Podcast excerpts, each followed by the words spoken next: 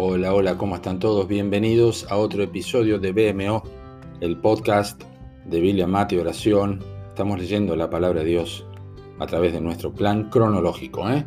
Y hoy estamos leyendo en nuestras Biblias, en Primera de Corintios, capítulos 5 al 8. Nuestro episodio de hoy se titula Bendito pretérito imperfecto indicativo. Este es nuestro texto. Y esto erais algunos, mas ya habéis sido lavados, ya habéis sido santificados, ya habéis sido justificados en el nombre del Señor Jesús y por el Espíritu de nuestro Dios. Primera de Corintios 6:11. Si existe una palabra hermosa en el Nuevo Testamento, es el pretérito imperfecto indicativo del verbo ser, en la segunda persona del plural, erais y en forma particular en referencia a la mención de la vida pasada sin Cristo como aparece en nuestro texto de hoy.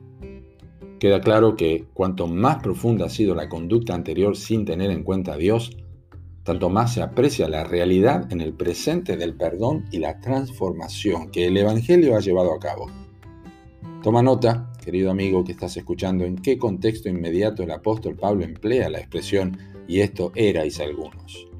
No erréis, dice, ni los fornicarios, ni los idólatras, ni los adúlteros, ni los afeminados, ni los que se echan con varones, ni los ladrones, ni los avaros, ni los borrachos, ni los maldicientes, ni, los estafadores heredarán el reino de Dios en 1 Corintios 6, 9 y 10.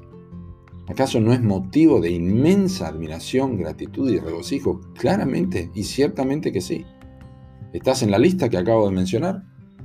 Pues deberías saber que ni un solo registro, legajo o documento intimatorio queda en los archivos divinos que pueda traer en el presente o en el futuro las cosas que fueron un asunto de práctica habitual en el pasado en las vidas de hombres y mujeres transformados por el Evangelio, incluyendo la tuya.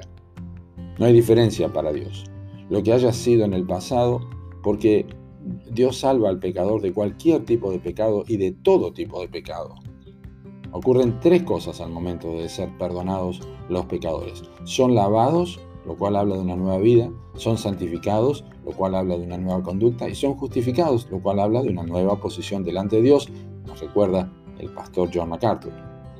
Qué realidad más increíble, pero absolutamente ciertísima. La garantía de esto no es ni más ni menos que la plenitud de la deidad, Padre, Hijo y Espíritu Santo, pues dice el texto que todo esto ha ocurrido en el nombre del Señor Jesús y por el Espíritu de nuestro Dios. ¿Acaso no hay motivos suficientes y vastos para honrar a Dios? Ya lo creo que sí, ya lo creo que sí. Solo resta decir que la única manera en que todo esto puede ser la experiencia viva y personal de un individuo es que verdaderamente exista un pretérito imperfecto indicativo de sus pecados. Erais.